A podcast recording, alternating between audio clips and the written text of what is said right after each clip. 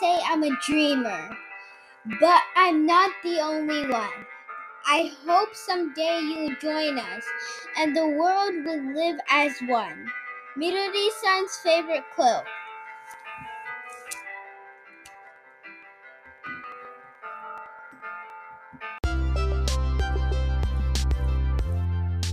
Nurse Terminal Present, Nasutami Radio!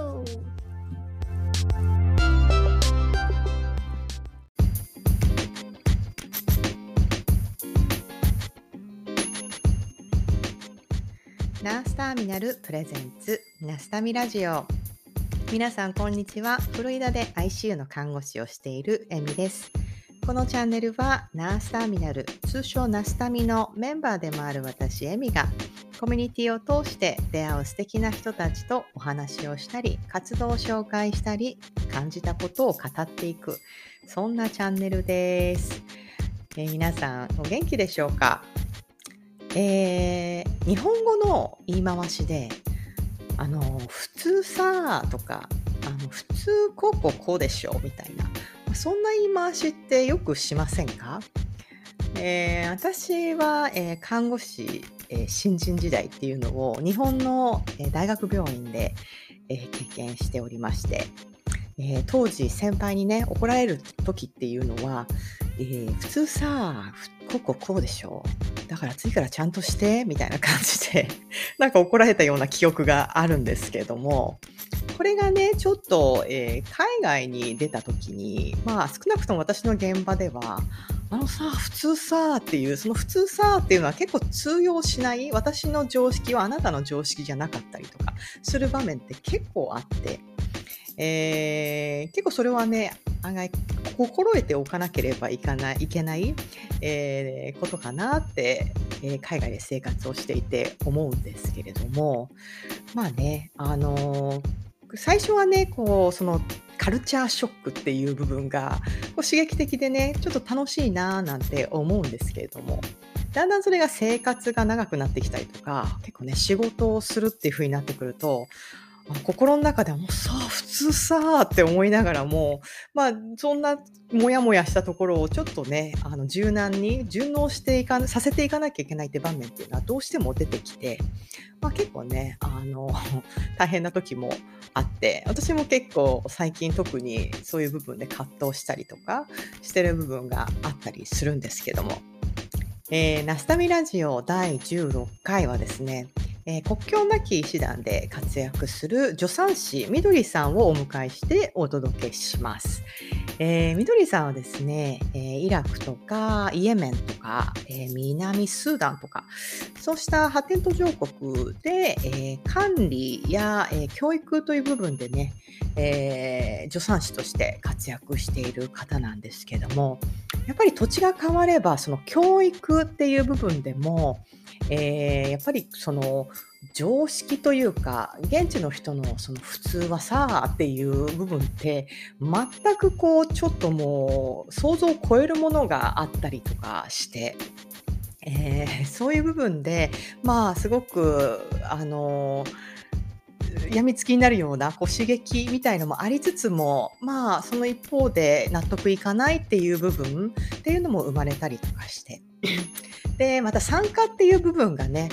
なんていうかやっぱすごく人間味のこうすごく浮き彫りに出る、えー分野かななんて私はねあのーアシスタントナースとして、えー参加に結構お手伝いに行った経験があるので、ま、また参加ワールドっていうのはまたまた結構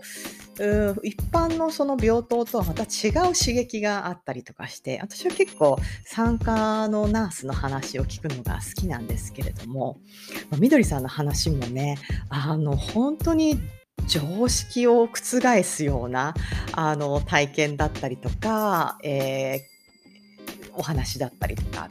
っていうのが聞けて私は結構もう本当にあの話を聞きながら、えーていうかすごく刺激的な時間を過ごした回になりました。えー皆さんもね、みどりさんの話を聞いて、なんていうか、こう、度肝を抜いてもらいたいっていうような、そんな感じの回になっていますので、皆さん楽しんでいってくださいね。それでは、今回は参加ワールド全開でいきます。それでは、Let's get started! Enjoy!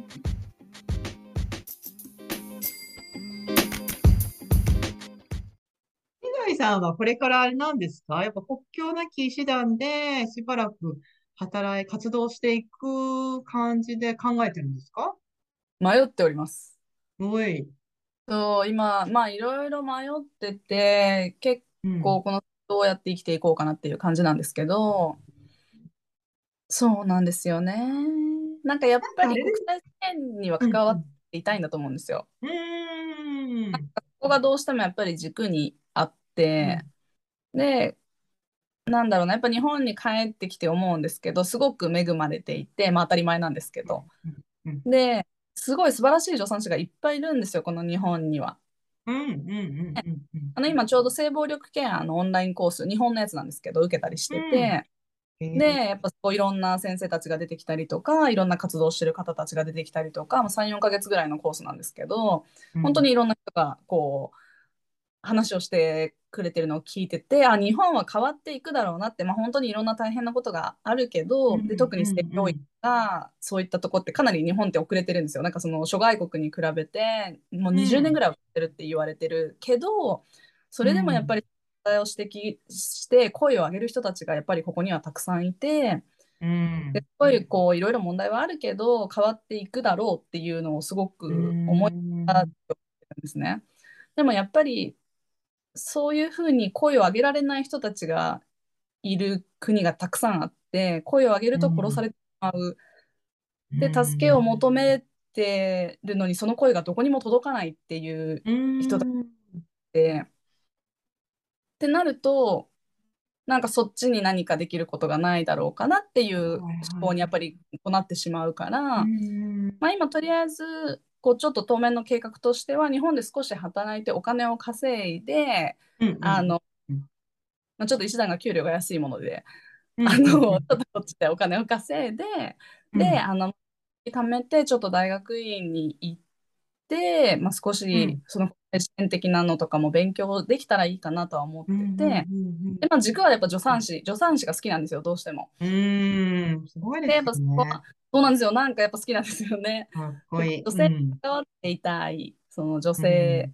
うんやっぱそうなんですよね。女の人ってすごい強いしうん素晴らしいじゃないですかお母さんたちね本当に。うんうんうんうん女性という生き物は強いなっていうのがすごくもうこの活動をしてて特に思う。うん。で、そこにやっぱり何かできることがないだろうかって思った時に、うそういった分野でもうちょっとあの勉強をしたいなっていう思いがあって、うん。なので日本で少し働いてお金を稼いで、うん。まあ、大学院行けたらいいなっていう感じで、うん。で、まあ、その先に医師団に行き続けるか医師団でミッションに行き続けるかどうかは別にしたとしても、まあ、何かしらの形では、なんか国際支援にやっぱりかこうたた携わっていたいんだなっていう感じ。うんなので、なんかなんかうんうんうん。なんかそうさせる思いっていうか、なんか国境なき医師団に、こうなんか、やっぱ、こう、入りたいみたいな、なんかそういうなんか、こう、意思みたいのが、結構、うんうんなるほど、知るとお感じるんですけど、な、なんでこ、こう、なんていうか、国際支援のはい助産師っていうな、ところに、が強いんですか？んなんですかね、やっぱり、なんでですかね。うん。なんでだろうな。なんか、まあ、やっぱりこの世界はうんフェアじゃないじゃないですか。うんうんうんうんうん。で生まれた国によって生きるか死ぬかが変わるってすごいフェアじゃないなっていうのを思ってて、で自分もなんでそういうふうに思い出したか全然分かんなくって別にうちの海外志向な人じゃないし、なんかその小さい時に何か衝撃的なことがあったわけでもなければ海外に行ってたわけでもないんですけどなんかやっぱりん自分がそこに生まれてたら助けてほしいよなって思う。うん。自分がもしね戦地に生まれてたり途上国に生まれてて、もう何日もご飯食べてなくてお腹が空いててうん。で片や国をねいくつか離れたところの人たちはご飯いっぱい食べてうん。余っててうん。なんでこっち助けてくれないのって思うんじゃないかなって思うと私たちはそれを知ってるわけで全然知らないわけじゃないですか。でそのテレビで見れば、そういう国があること言ってて、教科書を見れば、ね、アフリカのこんなお腹ポコってなってるようなうん写真とか私たちが見てるわけで、うん。だったらなんかそれを無視したくないなって思ううんのかな。あれですか、活動で、こう、そういう発展途上国とかに助産師として行くんですよね。あ、はい。その内容的にはやっぱ、やっぱ分娩の補助とかなんですか？あなんかマネジメントですね。私たちはその、まあ、もう一員として働くっていうよりはもうマネジメント側に行くのでもう病院を運営させたりとか薬剤管理したりとかでまあその働いてるスタッフたちのトレーニングが必要であればこういうトレーニングが必要だなとか、まあでも大体現地の人たちの声できるもう数がすごいのでうん。もうナート全部やるし双子も三つ子も下から出すし逆子でも出すしもう向こうの人たちの方がすごいんだけど、まあ、例えばあねあのなんだろうグローブの付け方がとか、うん。あのメッキメッキの手袋つけてるのにあちこち触っちゃうとか、はいはいはいはい。そうそう。そうそうでそういうのん。まあいろいろですねその蘇生の仕方がちゃんとできてなかったらこれちょっとトレーニングもう一回した方がいいなとかあであとまあ連携他のとこと取ったりとかーうんうんうんうんみたいな感じでなるほどね。いや、なんか私、こっちで、それこそアシスタントナースを取った時かな。なんか一応アシスタントナースのその免許自体の他に、うーん、例えば、あのちょっとしたファーストエイドみたいな、まあそういう、まあ BLS もそうだし、まあ、他にもなんかちょっとした、あの、何かな、あの、薬の管理ができる、ちょっとした資格とか、まあ上乗せできる資格っていうのは結構いろいろあった中で、まあその中の講義で、あのね、すっごい印象的に残っているのが、結局その予約っていう部分では、まあ、なんだろう、ライトパーソン、ライトルートとか、いろいろあるじゃないですか。はいはいはいそういう話なんですけど、あの、あの、内容的には。でもなんかその、あの、まあ、フロリダでもいろんな移民の人たちがいて、で、結局発展途上から来る人たちもたくさんいるんですよね、あの流れ着いて。で、やっぱそういう知識がないっていう人に相手に、こう、教育をするっていう、というか、まあ、患者として、その分かってると思って、まあ、それはあのね、ピルの話だったんですけど、はいはいそはいはの、お母さんがエイズ、HIV 感染者で、で、もうこれ以上は、あの、子供を産まない方がいいよって、子供たくさんいてうん、バースコントロールをとにかくしたいと。い。で、ピルを、えっと、推しあの、教えてあげて、まあ、ピル、これを飲め、あの、時間通りに、飲むんだよ。で、それでコントロールをするんだよ。って、そしたら、やっぱ、その、感染をね、あの、心配する、まあ、結局もう子供はいらない。と、お母さんも言って、で、そのコントロールするためには、ピルを同じ時間に毎日飲んでねっていう指導をして、あ、わかりました。って言って。で、なんか、言ったんですけど、少し経ったら、そのお母さんまた妊娠して戻っててですよ。これで、あれ？みたいになって、で、ちゃんと飲んだの？ちゃんと時間通りにやったの？って言ったら、いや、時間通りに、や、あの、ちゃんと、まあうんうん。飲んだっていうか、テイクした。あうんうん。の、まあ、英語のね、その言い回しで、ちゃんと、あの、やってたよってお母さんに言って、え、じゃあなんで妊娠しちゃったかなみたいになって。そしたら、そのお母さん、そのピルが、あのまあ、普通のこっちの感覚だと、まあ、経口投与するじゃないですか。はいはいはいはい。お母さん、何の？をこう思ったのか、下からずっと挿入してたみたいで、えー、そうそうそう、下の、あの、うん、ね膣から、あの、薬を入れるもんだって、そのお母さん思ってて、説明が足りなかったんですけど、っていう話なんですけど、いや、まさか、ね、なりやす。い わかるそれ。毎日同じ時間に、みたいな。だから、まあ、まあ、講義の内容としては、ちゃんと、これは、傾向でっていう PO メッツだから、っていう、そのルートをちゃんと確認して、あの、患者と関わらなきゃダメですよっていう、まあ、そういう話なんですけど、なるほどね。かもう国と文化が違えば、なんか、ね、っていうのが。そうですよ。だってね、え、これ、れ、もしなんかあれだったらカットってしてもらえます？うんうんうん大丈夫ですか？うんね。あ、これカットした方がいい話ですか？あ、わかんない。して、した方がいいかどうかわかんないけど、うんうんうんうん。あの、それ、えっと、避妊の話の流れなんですけど、うんうんあの、で活動中ね、行ってた時に、まうんバースコントロールってすごいファミリープランニングってすごく大事で、特に向こうの方の中東だったり、戦地だったり、うんあと、まあ、途上国だったりって、やっぱまあどんどんどんどん生んでいくんですよ。やっぱ戦うんうんうん戦争に送り出さなきゃいけないっていうんで、もうとにかくそのバースコントロールを推奨できないとことかもあるんですよ。するなって言われたりするとこもあるぐらいで。そう。で、まあ、いろいろすごいそういう葛藤がある中で、でも私たちはやってる。うんうんうん。それは、その女性の命を守るためにね、そのう、んうんうんうんうん。なんて本当に危ないことなんです。たくさん産むって危ないことだから、うんでうんうんでその助産師、現地の助産師たちをトレーニングして、避妊を、その私は結局アラビア語とか喋れないし、現地の言葉喋れないから、現地の子たちが現地にできるようにしていかなきゃいけないわけですよね。はいはいはいはいはい。現地の助産師をトレーニングして、避妊の方法の説明をできるようにして、うんでそのにコンドームで結構あるんですよ、種類が。なんなら日本よりも種類がたくさんあって、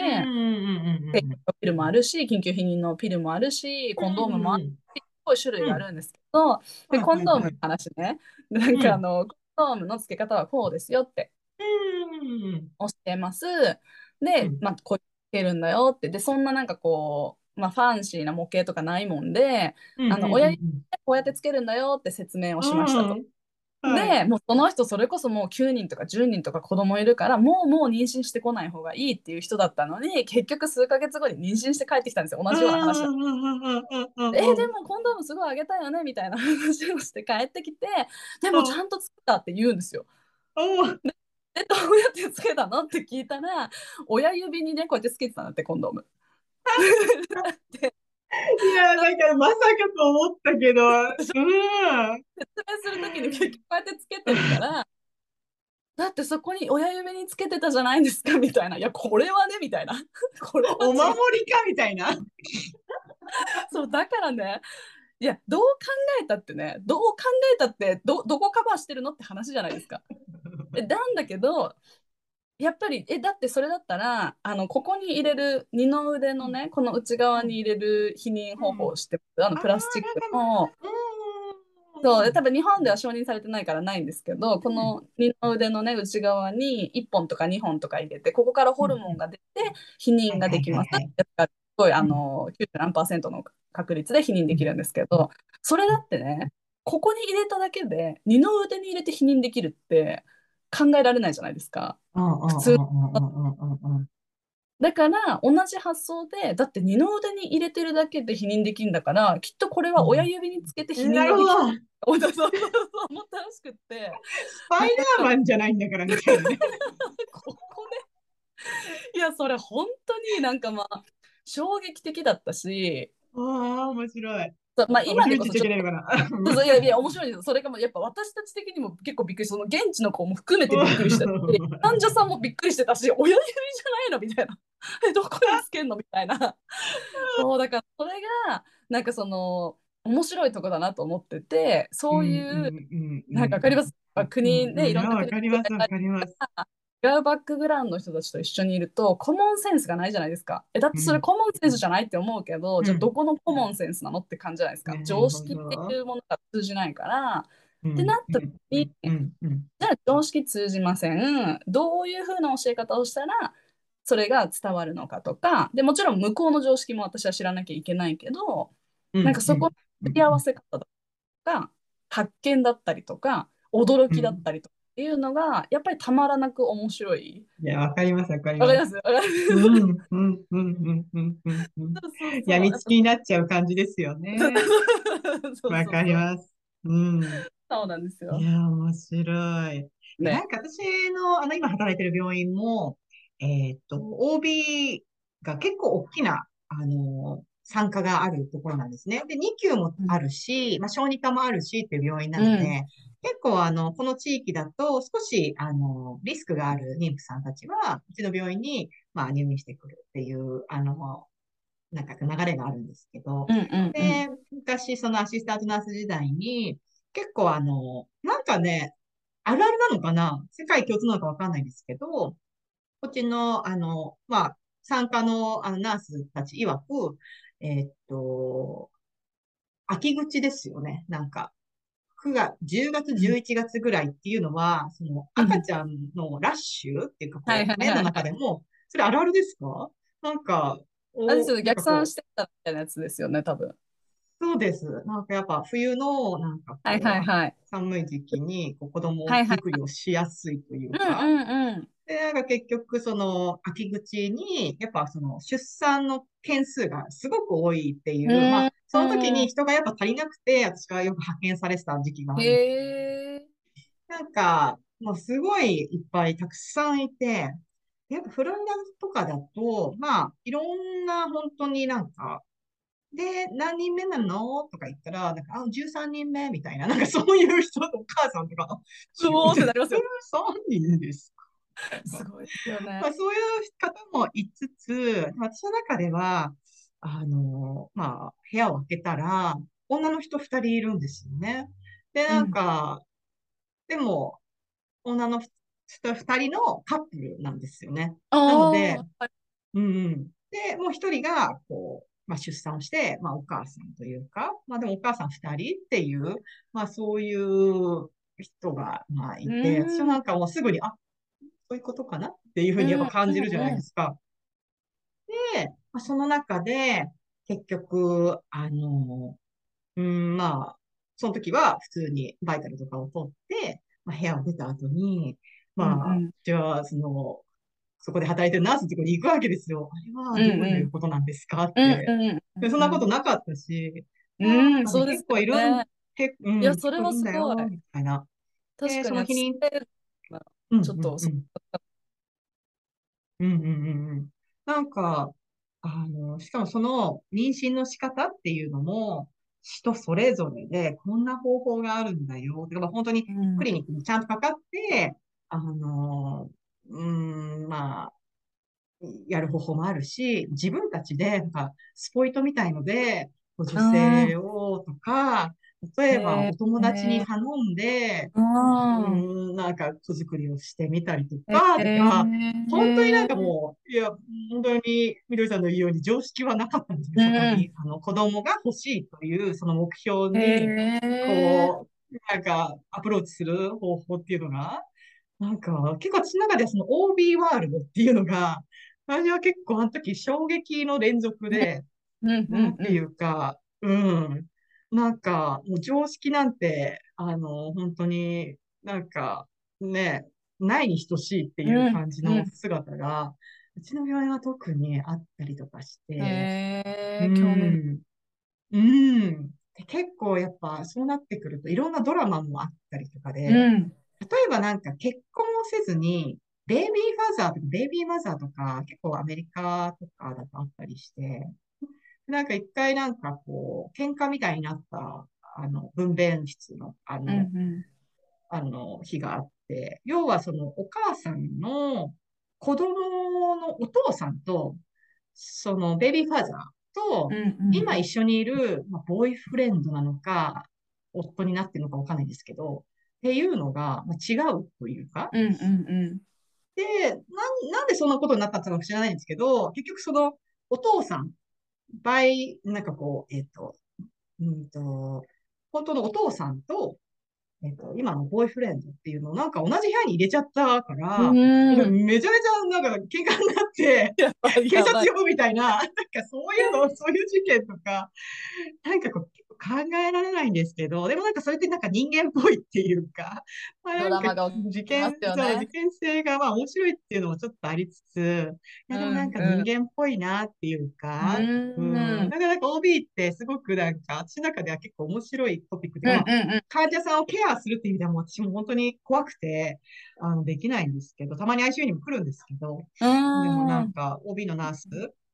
一緒にあのケアしたりするんですけど、うん、なんか。うん、なんか、なんかドラマがる。いや、うん。本当に、なんか、ね、だから、みどりさんなんかは、また別の場所に行って、なんか、うん活動するうんうん。わけじゃないですか。なんか結構、あこれはどうしたらいいんだろうみたいな、なんか、壁に当たったりとかしないですか？でも海外で言うと、うん。私私たちが行くようなところはもう完全なイスラム教だったりとか、も。うクリスチャンで、もうその、あ、まあでも一夫多妻だから、まあでも一夫多妻だけあど、ー。なんかもうその女性、イスラム圏で言うと、もう maternity department はもう男の人入れないんですよ。で、あの、女性はこの、なんて言うんでしたっけ、もう忘れちゃった、ニカブか。あの、うんうん目しか、うんうん。顔もフルで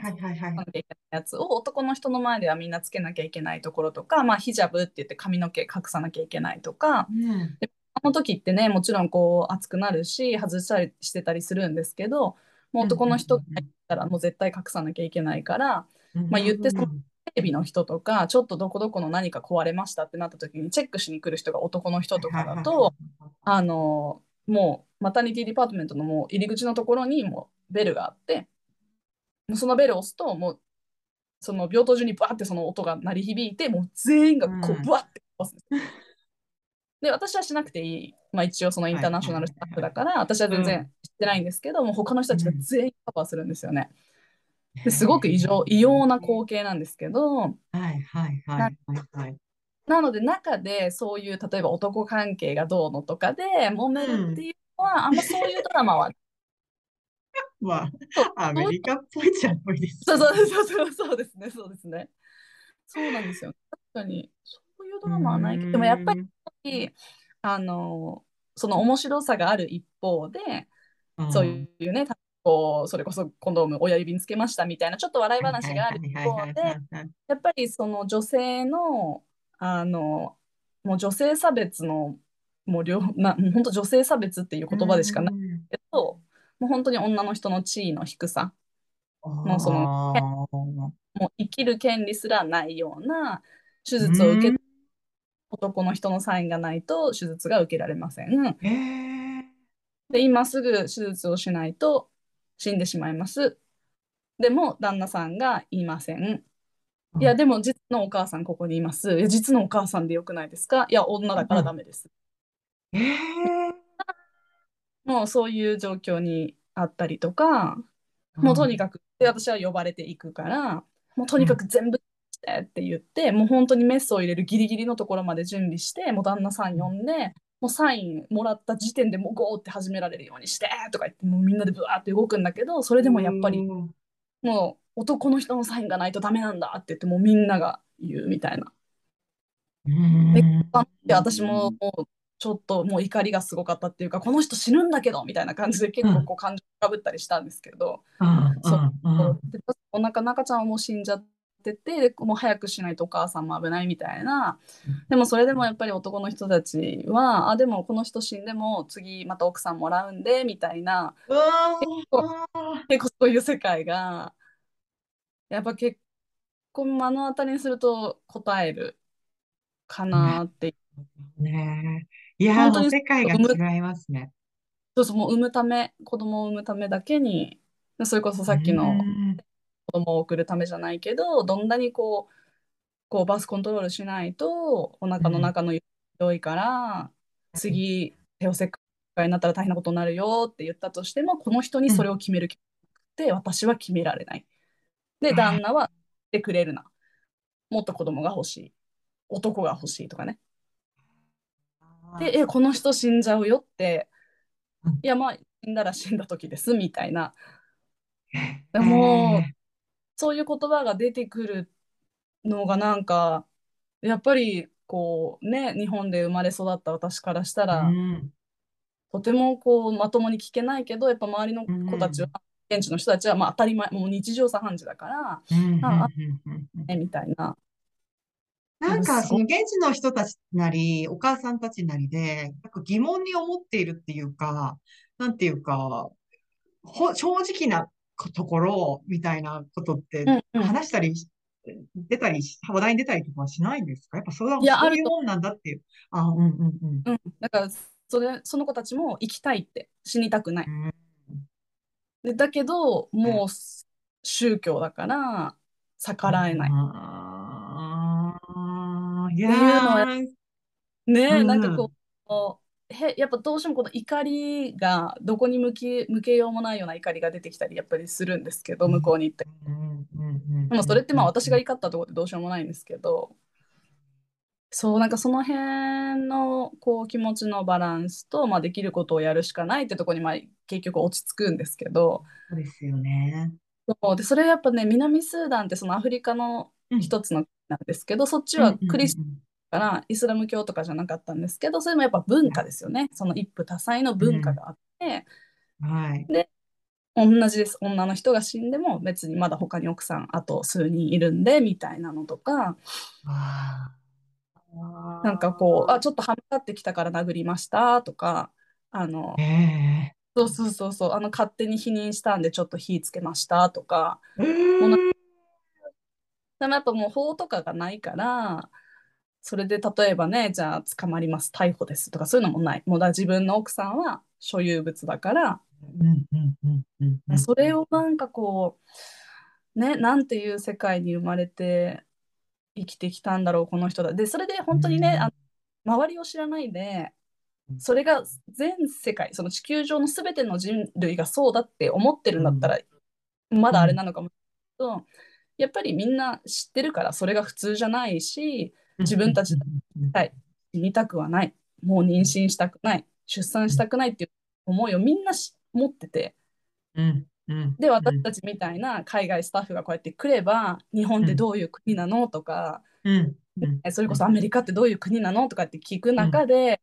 え髪の毛って隠さなくていいのみたいな。うん。え否認って自分でしていいのみたいな。やっぱそういうのを聞けば、うん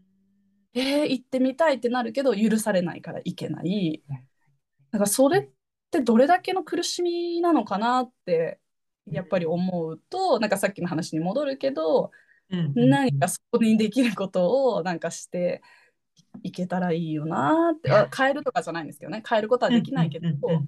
何かしらのなんか関わっていたいなってなるのかなっていう。思いですよいね。いやいやいや、でも本当に想像をしないような、あの、スタンダードがあるんそうそうそうねですよね。本当に。いやー、すごいな、壮絶だな。なんかあの、たくみさん、あの、この前話した時も、あの、たくみさんは小児の分野だったんで、小児の中でも、やっぱ男の子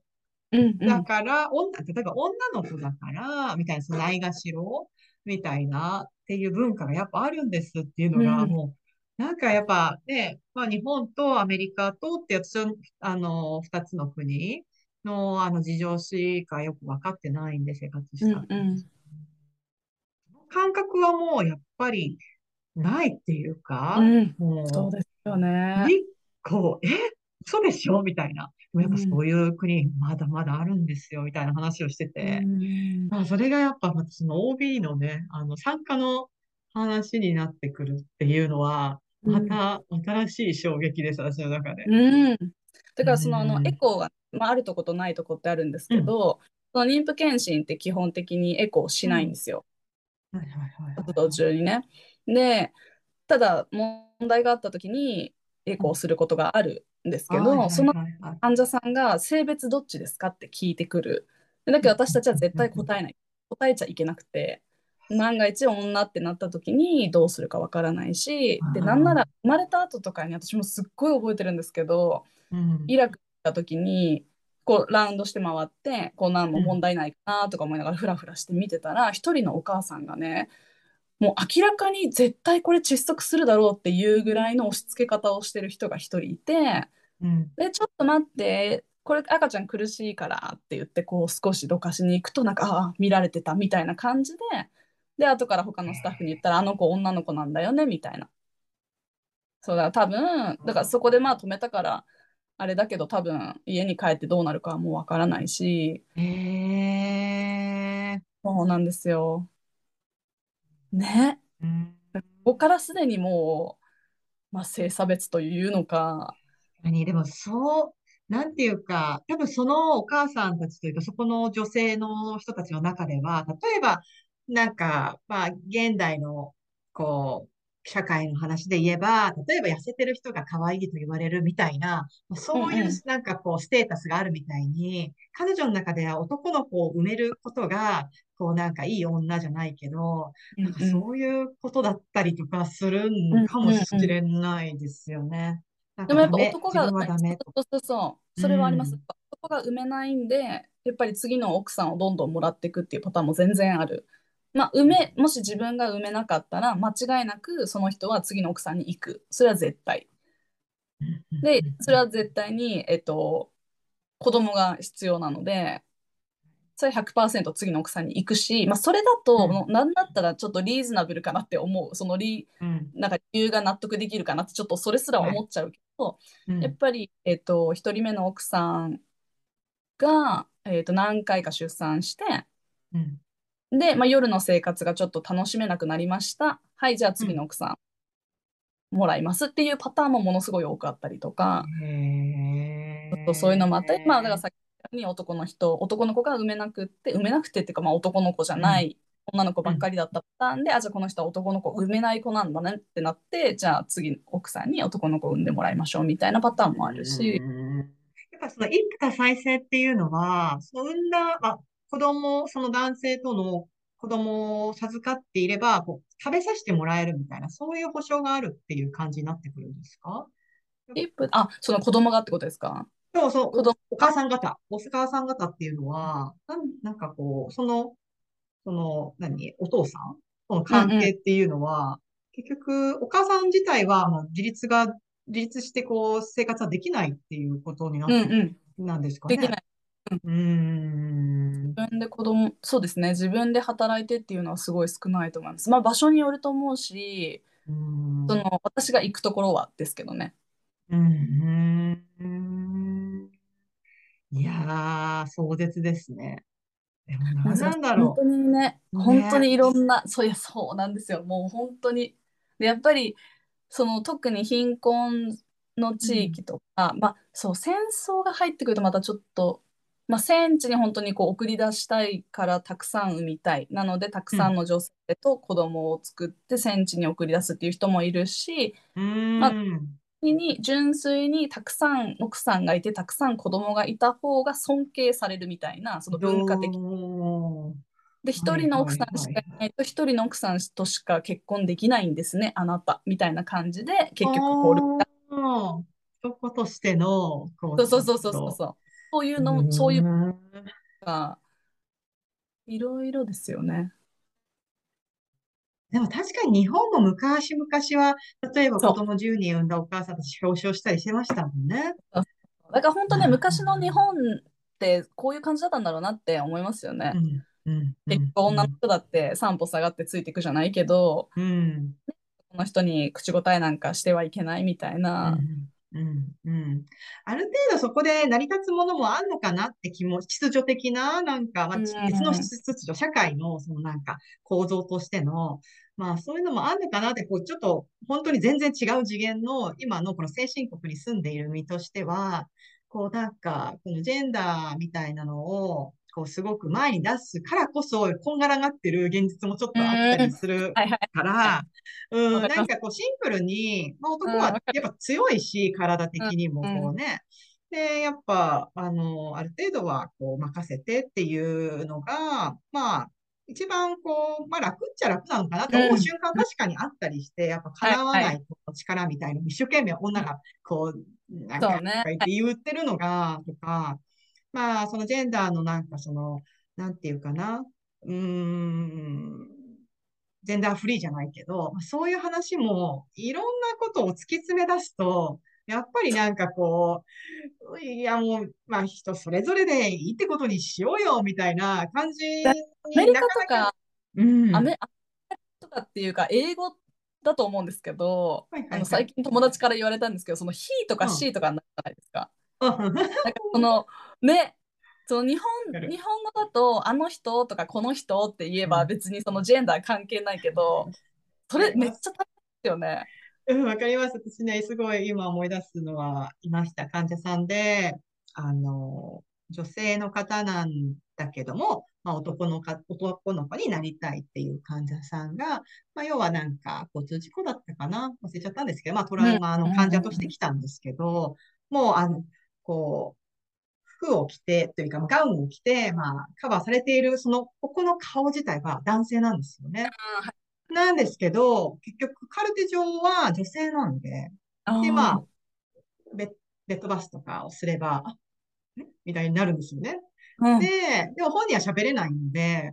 うん、なんか、あ、そういうことか？みたいになって、で、結局その人の受け持ちをして、まあ申し送りとかでも、これは he, she, he, she そうそうみたいなことを言ったり来たりして。て、で、なおかつ、こう、例えばレントゲン技師とかがこう来たりとかして、まあ、パって患者の部屋に入ったら、カルテ上はフィーメールって書いてあって、パうんッて見たら、あれ？あれ？あれ？この感じ合ってる？みたいな、そのやりとりを一晩に何度しなきゃいけないんだろうみたいな、別に愚痴じゃないんですけど、いいんですけど、全然。なんかね、そういうね、あのね、世界はね、やっぱアメリカはよくあります。いや、うん。そうですよね。で、別に患者だけじゃなくて、同じ働いてる同僚の人とかでも、今思い浮かぶのが、めっちゃ大好きなんですけど、あの、薬剤師さんの、なんか、てあの、薬剤師のアシスタントなのかな？で、よく病棟に来て、はーい、みたいな感じで、めっちゃいい匂いをする、あの、うん。あの、テクニシャンがいて、でも見た目は、すごく、あの、髭生やしてて、だけど、なんかユニコーンとかの可愛いキャップしてて、うん。ピアスも可愛いのしててあ、で、もうなんか、まつげとかもすごく、あの、ばっちり化粧してて、口もいつもキラキラにグロスなんえです。でも、見た目はもう完全男性なんですけど、化粧してて、みたいな。すごいいい匂い、甘い匂いがするみたいな人で、で、すごいフレンドリーで、もういつもなんか、まあ、今日も働いてて、みたいな感じで、すごい愚痴るわけですよね。でそのキャラが私は大好きで、もう見かけるといつもなんかちょっかいかけに行くんですけど、でもなんか、その彼、彼女、わかんないですけど、うんうんうんそれ、その人を、こうなんか、やっぱ名前で呼ぶっ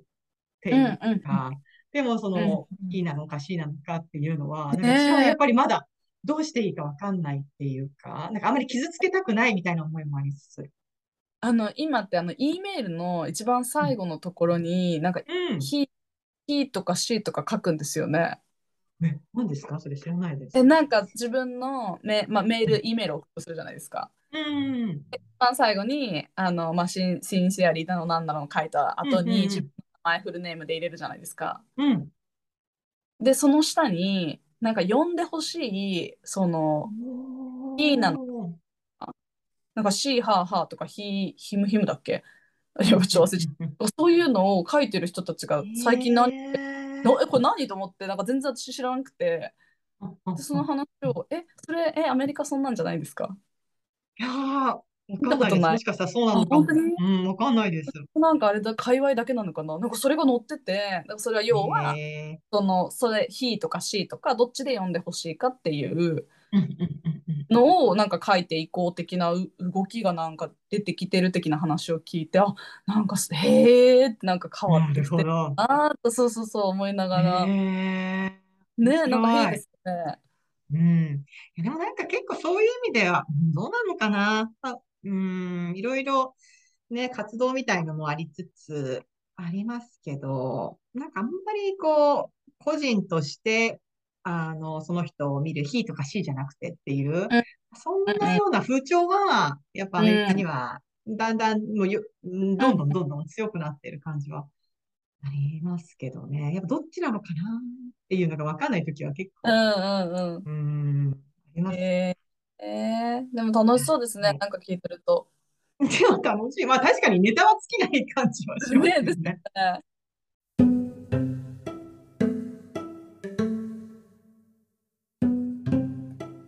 Can't connect the dots looking forward. You can only connect them looking backwards. So you have to trust that the dots will somehow connect in your future. Quote by Steve Jobs. Midori san's favorite quote.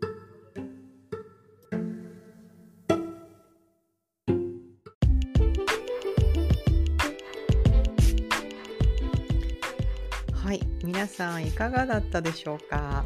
皆さんのね、普通はさーっていう、まあ、そういう考え方ってだいぶ覆されるようなお話がたくさんあったんじゃないでしょうか。えー、私個人的にはですね、こういう、何て言うか、こう、あ、私の普通じゃない普通を持っている人っていう人と関わるっていうのは私はこう刺激的でやっぱり好き昔から好きなんですけども、まあ、そういうねこうなんていうか自分と全く違った部分とか違う考えを持っているとか、まあ、そういうところを、えー、ちょっと知ってその後にこう自分なりにこうこう噛み砕いてどうしてそういうふうに思うのかなっていうのを考えてで自分なりにこう解釈をしていくえー、そういう作業って最終的にこう自分自身を知るっていうような、まあ、そういう作業になるんじゃないかなって思うんですね。まあ、なんかそういう意味で私は結構あの異文化とかあとは違う意見を持った人っていうのに、ま、魅力を感じるっていうのが昔からあるんですね。えー、皆さんはどうでしょうか？結構ね日本人って結構みんなと同じにとかみんなと同じようにできないとみたいななんかそういう感じで育てられてきてる部分があると思うんですけどもまあ、えー、ね、ちょっと異文化を受け入れて、まあ自分自身を知って、で、新たに、まあ、なんていうか、道を切り開いていくっていう、まあ、そんな考え方もあってもいいんじゃないかな、なんて、私は今回の、えー、みどりさんの話を聞きながら思っていました。はい。次回からの、えー、ナスタミラジオもですね、まだまだ国際協力に携わる、えー、メンバーたちのお話が聞けるようになっています。えー、やっぱね、国際協力に携わる方たちは、えー、管理とか教育っていう面で結構活躍してる方が多いので、まだまだそういった分野で活躍する方のお話を、えー、お届けするような形になります。皆さんお楽しみに。えー、それでは次回まで皆さん元気に過ごしてくださいね。それでは See you next time. Bye!